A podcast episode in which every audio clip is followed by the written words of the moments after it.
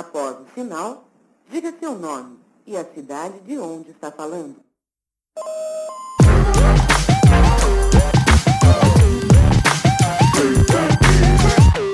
Por um fio. Salve, salve! Aqui é Flávio Rassi, começando com vocês mais um papo sobre arte e cultura no podcast Por um Fio. E hoje a nossa conversa é com Cassiane Tomilheiro, que é produtora cultural, graduada em artes cênicas pela Universidade Estadual de Londrina, mestre em artes na Universidade Estadual de Campinas e pesquisadora de políticas públicas para a área de cultura. Nós estamos aqui pelo canal Casa das Artes no YouTube. Curte, comenta aqui embaixo, se inscreve, se inscreve no canal que é para acompanhar a nossa programação. Todo dia tem um vídeo novo sobre arte e cultura e participando você colabora, você ajuda para que esse trabalho vá adiante e seja visto por mais gente. E às segundas, nosso papo chega ao Spotify e demais plataformas para podcasts. E sem mais delongas, vamos para o nosso papo.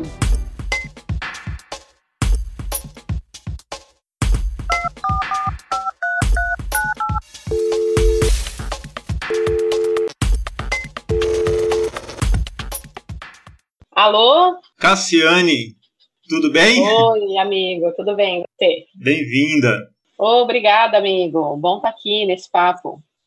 É um prazer receber você para essa conversa, e não apenas porque você é uma grande produtora, parceira de profissão, mas também porque é uma grande amiga, colega de ativismo em defesa da cultura, e trazer você para essa conversa é uma satisfação muito grande. Eu que fico feliz de estar com vocês aí. Tenho acompanhado alguns podcasts também, alguns vídeos, tá muito legal. Opa, vamos falar pessoal ouvir e acompanhar os podcasts, que as conversas estão boas, né? Você é uma das tantas histórias de pessoas que começaram no palco e acabaram enveredando para os bastidores com a área da produção, né? Pois é. Fiquei pouco tempo no palco, na verdade. E como foi essa transição? E, e essa descoberta da produção como objeto de escolha? De Olha, trabalho, de atuação? Eu sempre me recordo que eu, eu, eu, sempre falo que eu tenho uma professora que era visionária, assim, no terceiro ano ela falou para mim, falou na verdade na turma, né? Ah, quem aqui da turma que falou que queria trabalhar com produção cultural? É você, Cassiane, né? É você. Eu, não, eu não quero nem saber disso, não, eu não quero trabalhar com isso, não. Acho que era terceiro ou quarto ano da faculdade. E aí, dois anos depois, no meio do meu mestrado, logo que eu terminei a faculdade lá na UEL em Londrina, eu comecei o mestrado na Unicamp, um ano depois, é, com a Verônica Fabrini, e ali estudando um pouco né, da relação entre teatro e política, eu já fui me interessando por produção e por uma necessidade de trabalho naquele momento, porque também precisava trabalhar e aí a produção era uma opção que aparecia e eu comecei a gostar muito. Então, nos primeiros anos, né, um dos, eu trabalhei com vários projetos, aí um dos primeiros projetos fixos que eu trabalhei foi com a Boa Companhia de Campinas e por lá eu me identifiquei muito, assim, eu, eu acredito é, também porque a produção vista na Boa Companhia, Flávia, era uma produção no qual a criação ouvia todo mundo, né? Então todo mundo criava, todo mundo opinava, todo mundo construía. Então no lugar, eu acho que eu já me sentia muito criadora, muito, né, uma, uma agente de fato, uma artista, uma agente de cultura fazendo produção na boa companhia. Então eu me satisfazia muito. E aí com o tempo eu fui percebendo que eu não sentia falta do palco. No começo tem uma coisa meio, né, não, eu preciso voltar para a cena, porque eu acho que nas universidades, na verdade, não sei se nas escolas, de modo geral, pouco se incentiva o lugar da organização da cultura. É como se fosse um lugar menor, um lugar que sobra quando você não vai para o palco. E aí eu, eu fui entendendo que não, que era um lugar de criação também, por causa do trabalho na Boa Companhia. E alguns anos depois fiquei bem satisfeita. Então foi, foram, acho que fiz três peças, três espetáculos. Assumiu a versão produtora. E agora é. tem, tem uma produtora, inclusive, né?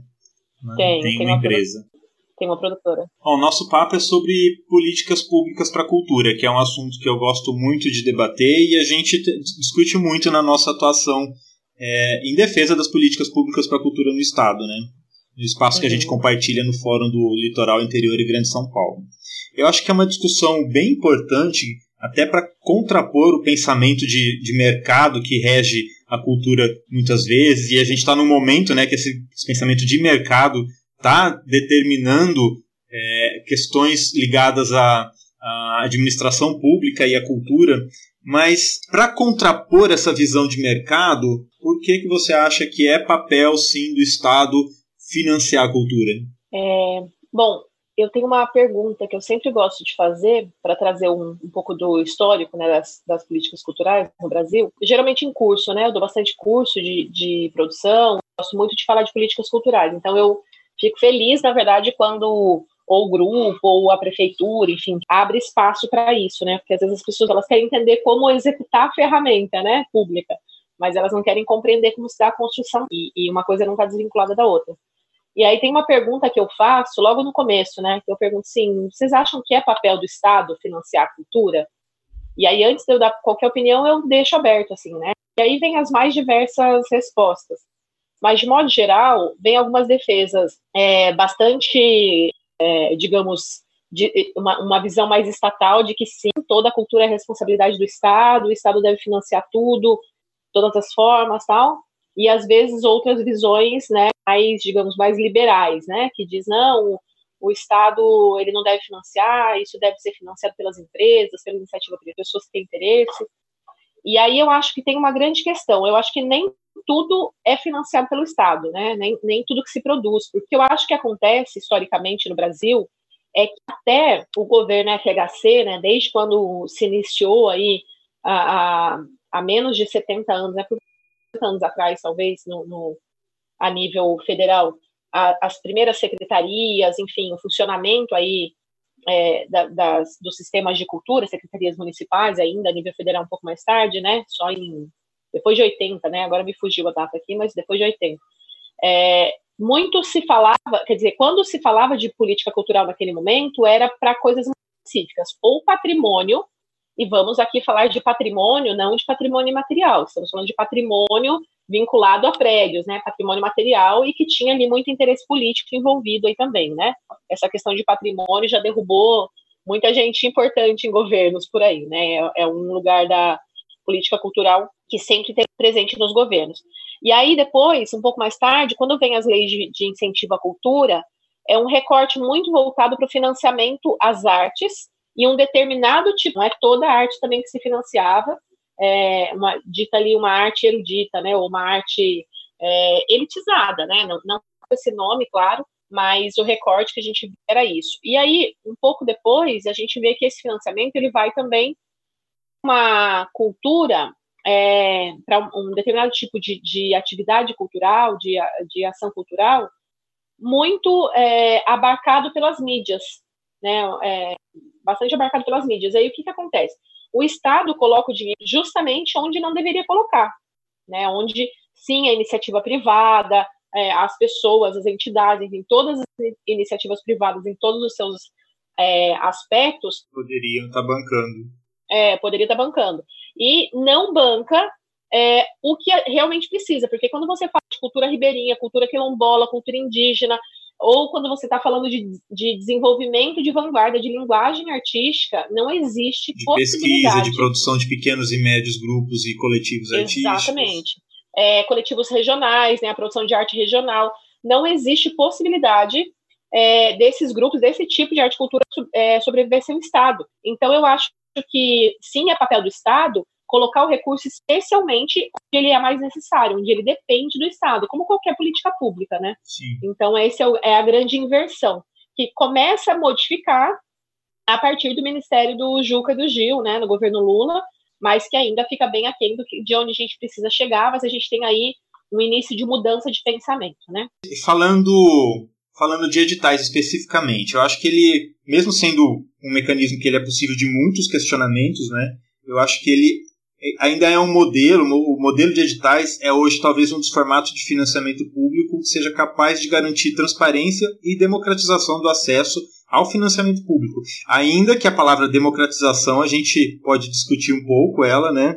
Porque eu sei que eu sei bem que os editais eles são direcionados para uma lógica de construção de projetos que circula entre o pensamento de produção, o modelo de produção, e às vezes ele acaba esse modelo de editais ele segrega é, por exemplo, cultura popular, cultura tradicional e algumas outras expressões do campo da cultura que não dialogam da mesma forma com o modelo de editais. Mas ainda assim, eu acho que é uma ferramenta que muito nos interessa e que traz bastante credibilidade. Acho que talvez dos mecanismos que tem aí por aí, os editais sejam um dos que permite mais transparência no processo e democratização de acesso, né? ainda que não perfeito. O que, que você acha qual é a sua visão como produtora e a sua relação com esse modelo de editais para financiamento público? Então, Flávio, é, eu não tenho dúvida, sim, de que ele, do, dentro do que a gente tem atualmente, é uma das ferramentas mais é, pertinentes, né, mais coerentes que tem,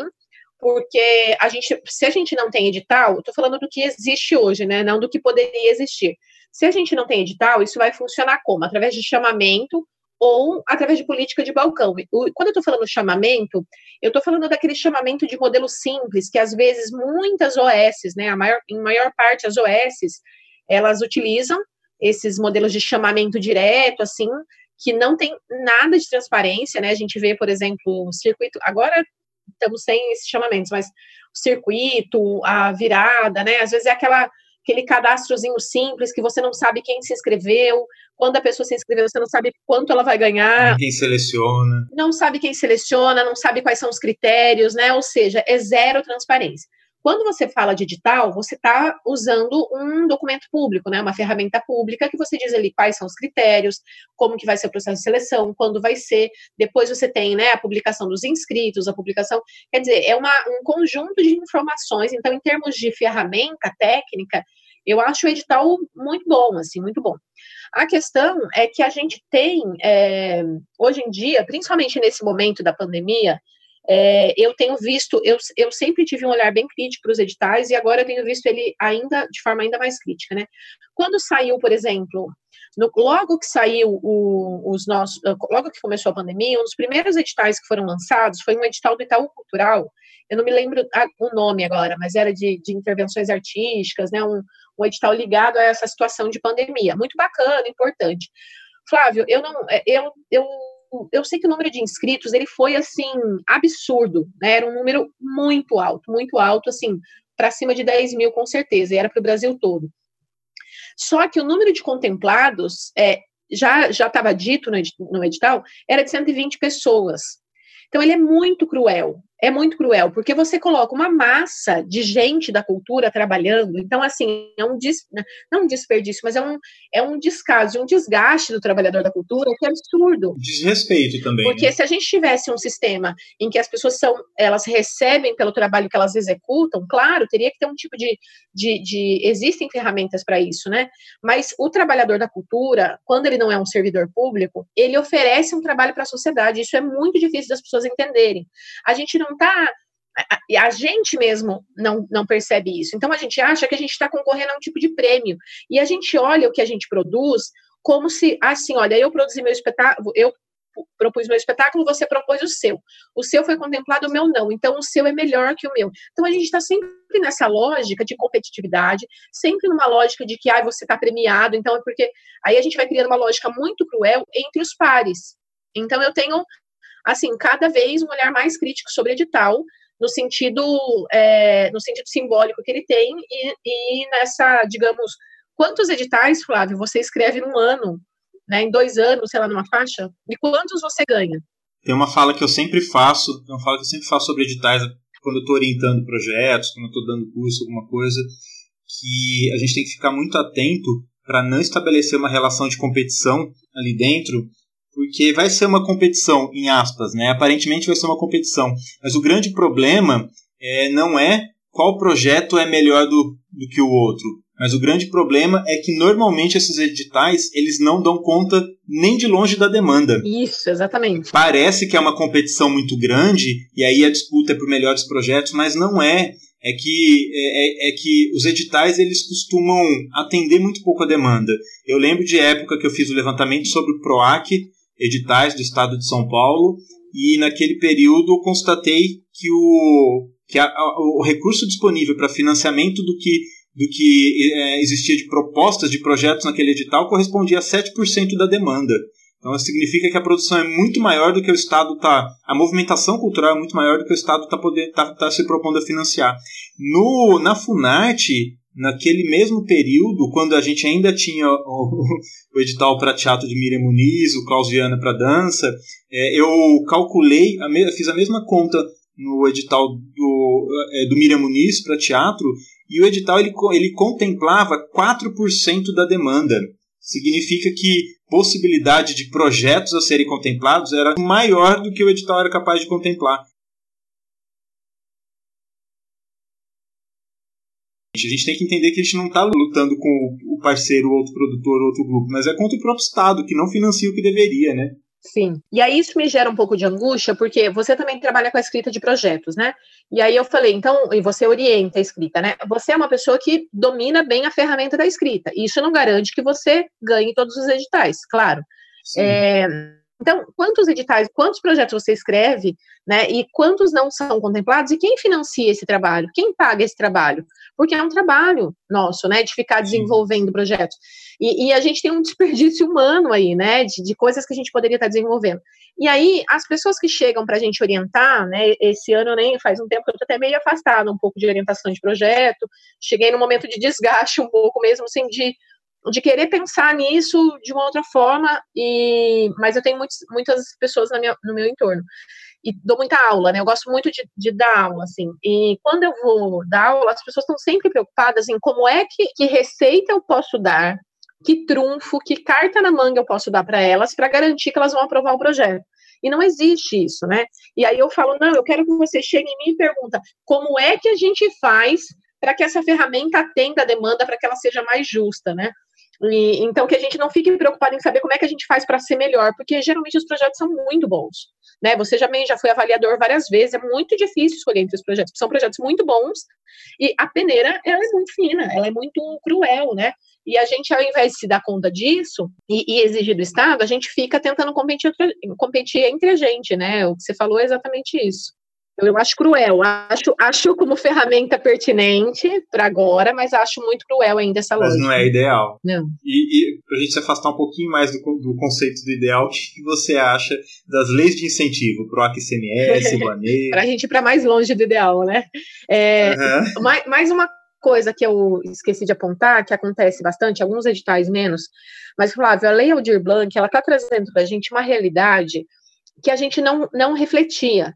Quando eu falo, eu vou abrir um edital da Aldir Blanc, tá, beleza. Agora, recentemente, né, eu, eu trabalho aqui em Campinas, sou do conselho, e a prefeitura abriu um credenciamento. Era impossível é, para um feirante. Então, por exemplo, abriu seu credenciamento e era tudo por escrito, um formulário por escrito. Então, tinha que se cadastrar no mapa cultural da cidade. É bom, mas é uma burocracia, né, para quem não está acostumado é, depois preencher todo o formulário do projeto, um monte de certidão, tal, super complexo. Quando a gente está falando de nós, que trabalhamos, que nossa vida é trabalhar com isso, já é chato de fazer. Você imagina uma pessoa que trabalha com cultura e a vida dela foi vender é, artesanato é, numa feira?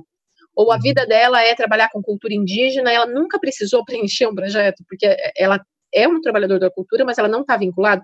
Então, assim, os editais, eles são absurdamente excludentes. Sim, né? Eles não contemplam as pessoas, de modo geral. A lei de incentivo à cultura, aí a gente realmente vai para muito longe do ideal. Porque ela tem aí, eu brinco, né, que tem o, o atravessador, né? Mas a culpa não é do atravessador, é do sistema, né? Quando, quando você considera que quem vai editar o projeto que vai ser atendido ou não, né, que vai ser financiado ou não, com dinheiro do Estado, e quem vai determinar isso é uma entidade privada, para mim é uma aberração. Porque quando, quando as leis de incentivo foram criadas, né, pelo histórico do que eu já estudei, enfim, fora do Brasil, né, especialmente na França, chamava lei de incentivo porque era a ideia que o, o Estado desse uma espécie de incentivo, de subsídio para a empresa financiar a cultura. A gente foi distorcendo de tal maneira essa lógica que hoje o Estado financia mas quem diz qual projeto pode ser financiado ou não é a empresa privada. E quem se beneficia, quem acaba se beneficiando desse recurso que é público, porque é, é, é isenção de imposto, né, é, verba de imposto, quem acaba se beneficiando é a empresa que usa isso para promoção de autoimagem. E se sente dona do projeto, dona do recurso, né? São poucas as empresas. Claro, tem empresa bacana? Tem. Às vezes a pessoa fala, ah, não, mas eu já vi um projeto ótimo. Não, o problema não são os projetos, o problema não são, às vezes, nem as empresas, dependendo da situação. Né, nem o captador, o problema é o sistema que ele é excludente, né, absurdamente excludente. E aí você fica adaptando o seu projeto e você tem que ver que ah, um projeto que tem um apelo, é, é só a gente pensar um pouquinho, né? Se a gente, é, se o Estado ele tem a obrigação de garantir o bem-estar social, Então, ele não tem, na hora de um projeto, de financiar um projeto, ele não tem que escolher um projeto que vai dar maior quantidade de público ou menor. Claro que ele tem uma responsabilidade do uso do recurso, mas se aquilo é importante para a sociedade, né, por outros argumentos, agora uma empresa não, uma empresa ela vai estar tá ligado, ela não tem compromisso, ela não tem nenhum compromisso com o bem-estar social, ela tá, tem compromisso com lucro. Então, ela vai querer financiar um projeto que vai melhorar a imagem dela, que vai divulgar, que vai dar um bom público, que vai, inclusive, atender o público dela, né? De preferência. É. Eu acho que aquela história de responsabilidade social das empresas é uma grande falácia, mas aí eu deixo isso para outra conversa. Com certeza. E, e, e a Rouanet, a famosa Rouanet, você acha que ela contempla quem? Porque a Rouanet mesmo, eu nunca vi, nunca escrevi, só ouço falar. A quem chega a tal da Rouanet? Quem ela contempla? Amigo, você sabe que até, olha a situação que a gente chegou nos últimos anos, né? Eu diria que até uns anos atrás, assim, uns 4, 5 anos atrás, eu só criticava a Lei Rouanet. Faz uns anos que eu tô tendo que defender, sabe? Você também, com certeza. Mas não defender enquanto mecanismo, claro. Defender desse discurso uhum. absurdo, uhum. né? De achar que quem ganha a Rouanet é, é necessariamente bandido e tudo mais, né? Flávio, eu, eu acho, enfim, a, a Lei Rouanet, ela é, na minha percepção, mais é, grave, né? Ela é pior do que o PROAC-CMS, porque a forma de regulamentação, o PROAC-CMS é do Estado, né? Que é através do imposto de CMS, que tem regras um pouco mais rígidas, que impedem que, que produções altamente abarcadas pelo mercado de mídia sejam contempladas pelo PROAC-CMS. Então, você não vai ver, sei lá, é, grandes, grandes nomes aí da mídia sendo financiados pelo próprio CMS. Você não vai ver live do Gustavo Lima. É, na Rouanet a gente tem desde o caso Bradesco lá, né, que financiou financiou o Circo de Soleil, né, que nem produção brasileira era.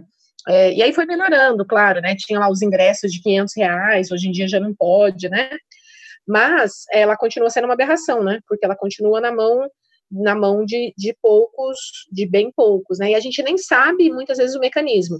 Mas, Flávio, eu tenho defendido a Rouanet em que sentido? Ela foi a única política que permaneceu. E às vezes a gente fala, ah, não, eu nunca me beneficiei da Rouanet, mas eu tenho certeza que você já assistiu filmes, já foi para festivais, às vezes até apresentou em festivais, né? Ou você, enfim, foi para alguma oficina, uma feira, alguma coisa que foi financiada pela Lei Rouanet. Né? Então, eu acho ela necessária. Eu acho que ela tem que algumas revisões que precisa, precisaria ter, mas ela atende um tipo de produção que, se não estivesse atendida pela Rouanet, estaria tirando o, o pouquíssimo recurso que, que, que, nós, os pequenos e médios, temos acesso para produzir. Ela acaba, a Rouanet ela acaba atingindo um, um, uma faixa ali da produção que também tem direito de se beneficiar. Claro, e também né? precisa, né? né? Seja, às vezes a gente tem um olhar preconceituoso, ah, porque é musical, ou porque a questão não é essa, a questão não é uma discussão do que, de que arte é válida ou não para ter um financiamento público, né? Sim. né? A questão está no que tipo de, em que tipo de arte e cultura precisa do financiamento público para seguir. Muitas vezes Sim. as pessoas produzem cultura igual as, né, as pessoas que vão assistir gostam, então elas têm o direito de, de ter o recurso, sim. Agora, como isso é feito, que é, que é bastante prejudicado, né? Bastante, assim, é, é, é muito cruel e bastante desigual, né? E eu acho legal deixar claro para quem estiver ouvindo que quando eu uso, quando eu falo quem se beneficia de mecanismos de financiamento público para a cultura, e se beneficiar não quer dizer que esses mecanismos eles vêm para proveito do artista ou do produtor. Óbvio, é uma, é uma ferramenta de trabalho, está é, tá criando possibilidades de trabalho, mas eu, eu, sempre, eu, eu sempre falo isso, eu entendo esses mecanismos como uma ferramenta que utiliza o artista, o produtor, como um veículo para atender a sociedade. Porque tudo que esses edital, lei de incentivo, isenção fiscal, tudo que isso cria de possibilidades para produção e movimentação cultural, não tem como fim o próprio artista ou produtor. O fim é a própria sociedade, é aquele é, é aquele produto cultural que vai ser que, que, é produzido, é levantado, é construído para é, atendimento da sociedade. Então, quando a gente fala em se beneficiar, só para deixar isso muito claro, porque também é um pensamento que tem que ser combatido, né? De que a, a, o financiamento para a cultura é para beneficiar quem trabalha com a cultura. Não, nós somos veículos. somos vetores para desenvolver um trabalho público né, um, de cultura para a sociedade. Porque assim, a informação ela foi tão deturpada que ela chegou no nível, por exemplo, ah, o fulano de tal, sei lá, um, um, né, não lembro de nenhum nome, mas sei lá, Daniela Mercury ganhou é, não sei quantos milhões da Lei Rouanet, né? Então ela enriqueceu as custas. E aí você vai ver, primeiro ela propôs o projeto, não necessariamente ela captou o projeto, às vezes captou uma parte, e aquele pro, projeto previa uma circulação, sei lá, em, em 30 cidades brasileiras de um show que contratava um monte de técnico, um monte de gente, um monte de artista, cenógrafo, né, iluminador e dançarino, não sei o que, deu emprego para um monte de gente, e as pessoas, né, não foi pro bolso da Daniela Mercury, né, mas as pessoas têm essa visão de que o e é uma visão, mais uma vez, de não nos vermos, e a sociedade não nos vermos não nos ver, né, como trabalhadores, né, que prestam serviço para a sociedade. Opa, chegou uma mensagem aqui para você, Cássia. Epa. Oi, pessoal. Aqui quem fala é Natália Fernandes, eu sou de Ribeirão Preto, trabalho como atriz e produtora cultural. Então eu queria fazer uma pergunta para Cassiane. Cassi, deixa eu te fazer uma pergunta em relação à parte de incentivo mercantil, né, via empresas. Você acredita que toda essa conjuntura né, de pandemia e no pós-pandemia, de alguma forma as empresas irão se preocupar com a questão da responsabilidade social e incentivar projetos, seja eles né, por lei de incentivo ou também é, de forma direta? Que, que você projeta, né? Como que a gente consegue é, criar uma visão de futuro dentro dessa participação empresarial no financiamento da cultura, tá bom? Um beijo para todo mundo. Pergunta desafiadora da Natália. visão de futuro é uma coisa difícil de ter no meio da pandemia. Vamos lá, otimismo. É, não, não, eu digo, é difícil de prever, né? Difícil de imaginar o que, porque é um negócio que a gente nunca viveu, né? Então é, é todo dia uma surpresa. Mas assim, ouvindo, eu nunca tinha refletido especificamente sobre isso, mas ouvindo a pergunta dela, me vieram aqui algumas impressões. Eu acho que está rolando, Flávio, uma um entendimento, uma narrativa, assim, como como o setor da cultura nesse momento foi, né? Eu brinco que é a frase mais repetida, né? Mesmo quem não, não sabe exatamente o que é diz. Foi o primeiro setor a parar e o último a, a retomar, né? Então as pessoas, é, acho que rolou uma campanha, né? As pessoas na internet, logo de começo, não entenderam. Mas eu tenho sentido que, tipo, por exemplo, familiares, pessoas próximas que às vezes nem estavam ligados muito como era meu trabalho, é, se solidarizaram e entenderam que, olha, realmente, vocês prestavam serviço né, para a sociedade e ele não pode continuar, nossa. E eu acho que foi um momento que, né, logo no começo da pandemia, se falava disso.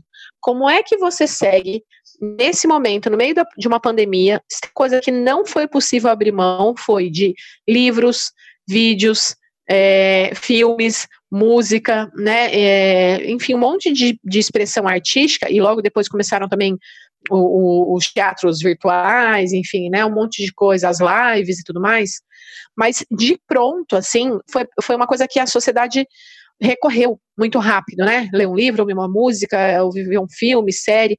E aí, isso foi repetido muitas vezes, que, olha, isso só é possível porque existem muitas pessoas trabalhando na cultura. Então, eu tenho a esperança de que o, o, setor, o setor privado vai olhar para esse setor com um pouco mais, talvez, de, não sei se de empatia, mas talvez entender um pouco melhor o que, que esse setor faz na sociedade, né? Qual é a falta que ele faz na sociedade.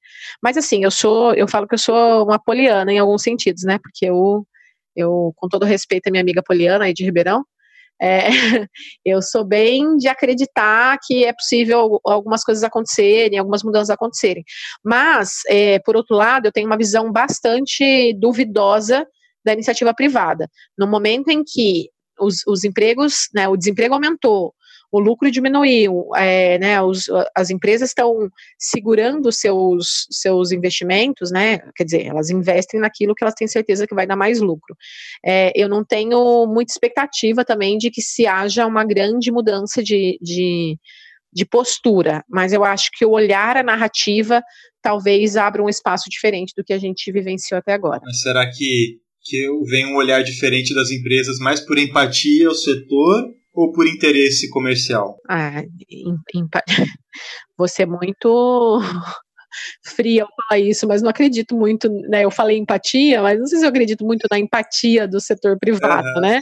Claro que a gente fala muito generalizando, né? Existem, o setor privado somos nós também, né? Cada pessoa é, faz parte, porque a gente investe também individualmente. É, mas quando a gente está falando, a gente está falando dos financiadores, né? Claro.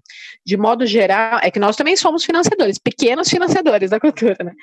Mas de modo uhum. geral, os, as grandes empresas, eu não acho que muita empatia, não. Eu acho que é, interesse comercial, né, interesse de mídia, mas eu acho que a empatia que gera, eu acho que é na sociedade. Eu acho que, de modo geral, o público pode ter modificado um pouco esse olhar de empatia. Também estou pensando aqui, tá? Se daqui um ano eu ouvir isso e pensar, nossa, que merda que eu falei, então, então, estamos falando de futuro, de um futuro. Porque tudo ainda é incerto, né? tudo incerto.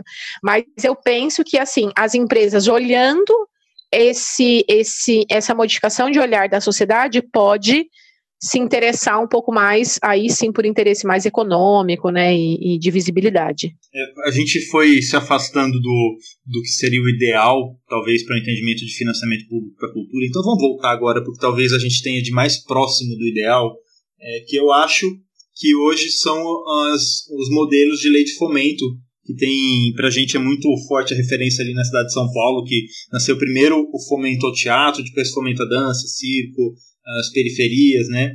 É, eu acho que talvez hoje seja é o melhor é, modelo de financiamento público, que é o investimento direto, não só para produzir, mas para manter quem produz e manter o trabalho, manter os coletivos, manter uma pesquisa.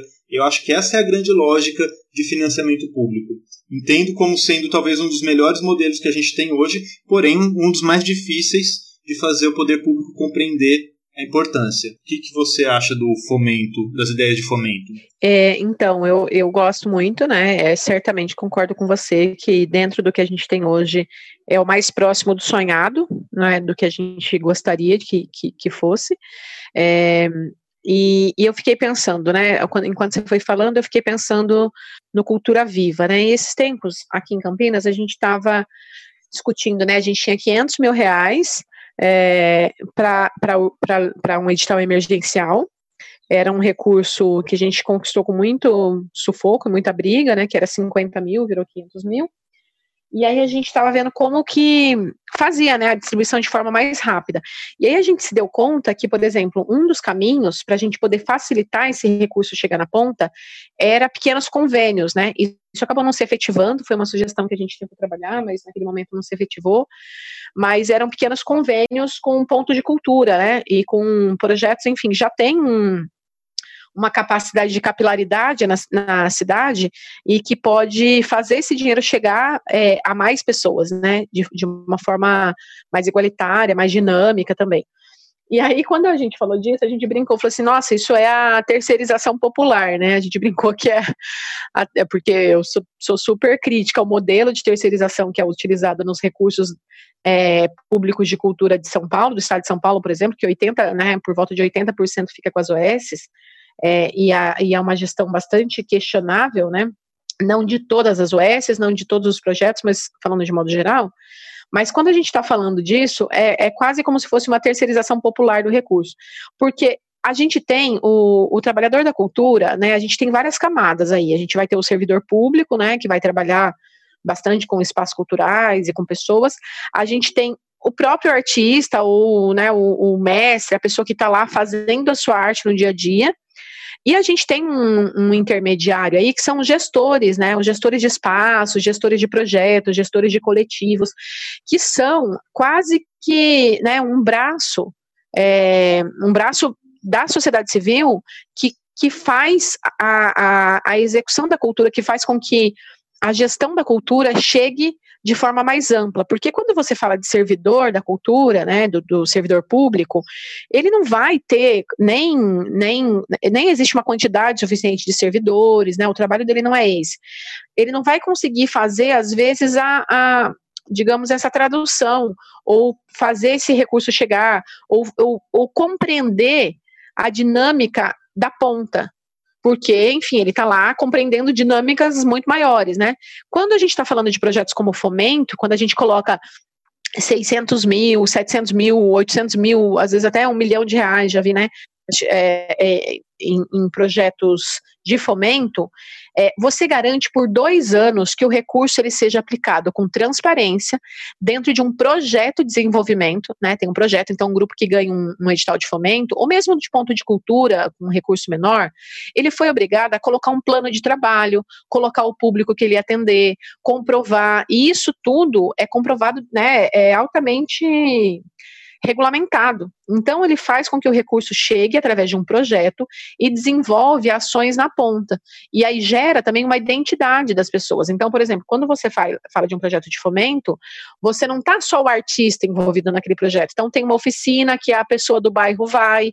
Então, outro, né, tem, sei lá, uma atividade cultural na rua, tem uma uma, e, a, e a continuidade, né, Flávio? Acho que tem uma, uma coisa que é o acesso mais popular ao recurso, né, que é da cultura, a, a, continuidade, porque o Estado não consegue garantir, na maioria das vezes, uma continuidade de projetos, e no fomento, no mínimo por dois anos, né, e muitas vezes o, o projeto se repete por quatro ou por seis anos, e isso é muito, muito vital, e a gente vê um impacto no território, se a gente estudar os editais, é, o impacto da lei de fomento em São Paulo é impressionante os números. É impressionante o quanto ele impactou no desenvolvimento social e desenvolvimento humano dos territórios onde ele estava colocado.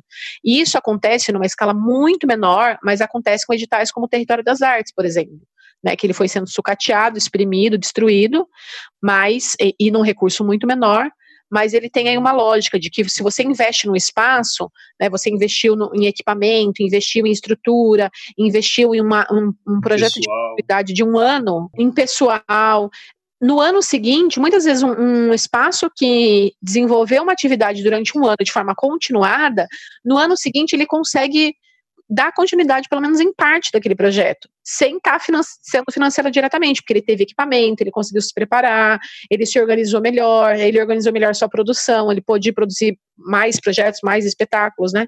Então, claro que o território das artes ainda é minúsculo, mas para mim é a lógica que eu pretendo estudar como política pública na minha vida, né? Que é essa lógica que eu comento. Os pontos de cultura foram uma grande invenção para investimento em cultura no país, que você é, municia quem já está fazendo um trabalho no seu entorno, na sua comunidade, para que ele possa aperfeiçoar e fortalecer esse trabalho. Acho que é uma das grandes invenções. Sim, não, exatamente. As pessoas estão ali. Elas, em algumas cidades, eu fiz um, um estudo, né, até que você participou do eu pesquisei sete cidades do estado de São Paulo, junto com outros companheiros do, do curso do SESC, que eu, que eu fiz um curso de gestão do SESC, a gente pesquisou sete cidades é, que, que tinham grupos que receberam um edital do Território das Artes, que é muito menor, né, muito menor porte do que o Fomento de São Paulo, por exemplo.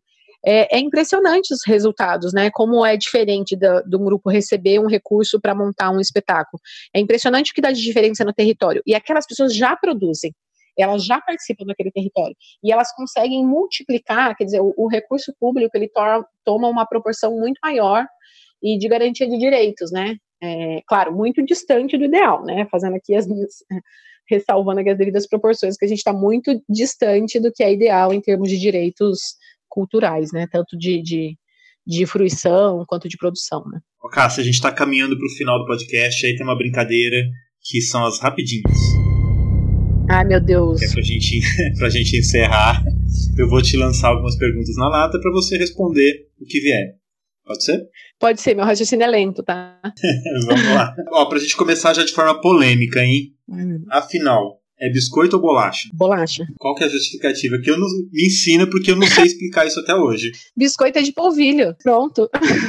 E você, é do show de rock ou da roda de samba? Roda de samba. Já fui mais do show de rock, mas olha, faz tempo que eu gosto de roda de samba. E qual para você, para você qual que é o edital da Funat que faz mais falta no país? O Miriam Muniz de teatro ou o Klaus Viana de dança? Ah, Miriam Muniz, mas é porque eu sou do teatro. E qual que você acha que foi o ministro da Cultura do Temer que faz menos falta? O Marcelo Caleiro ou o Roberto Freire? Ai, o... Menos falta. Menos falta. Menos falta, ó, deu um nó na minha cabeça. O... Fica com a bomba aí, porque eu não sei responder isso. O Marcelo, eu chutei essa. foi inexpressiva, né? Os seis meses dele. Totalmente. Mas Roberto Freire também foi inexpressivo, foi destrutivo. Não faz sentido essa pergunta. Dificílima de responder, reconheço. Bom, pra gente encerrar, então, as rapidinhas. o descanso, melhor descanso para você, para relaxar a cabeça, relaxar a mente, relaxar o corpo, é na mesa do bar ou no sossego de casa? Ah, ultimamente eu queria uma mesa de bar, hein? Ah, mas é só porque tá na pandemia, imagina fora. Não, eu gosto muito há de um ano atrás, há um ano atrás seria o quê? Ah, Não, eu sou botequeira, você sabe disso. Eu gosto de mesa de bar. Eu descanso muito na Você- mesa de bar, porque em casa eu, eu vou pirar e fazer alguma atividade. E para quem quiser acompanhar teu trabalho, conhecer melhor um pouco do teu trabalho, te encontra como nas redes sociais? É, Facebook e Instagram tá como Cassiane Tomilheiro, não tem não tem muitas com esse nome, então tá fácil de achar, Cassiane Tomilheiro. E eu, eu indico seguir a página no Instagram da Caju Cultura, que é o coletivo que eu faço parte, um coletivo de mulheres trabalhadoras da cultura, que eu gosto muito. A gente deu uma paradinha na pandemia, mas logo retomaremos as atividades. Maravilha. Cássio, eu quero te agradecer a participação aqui no podcast.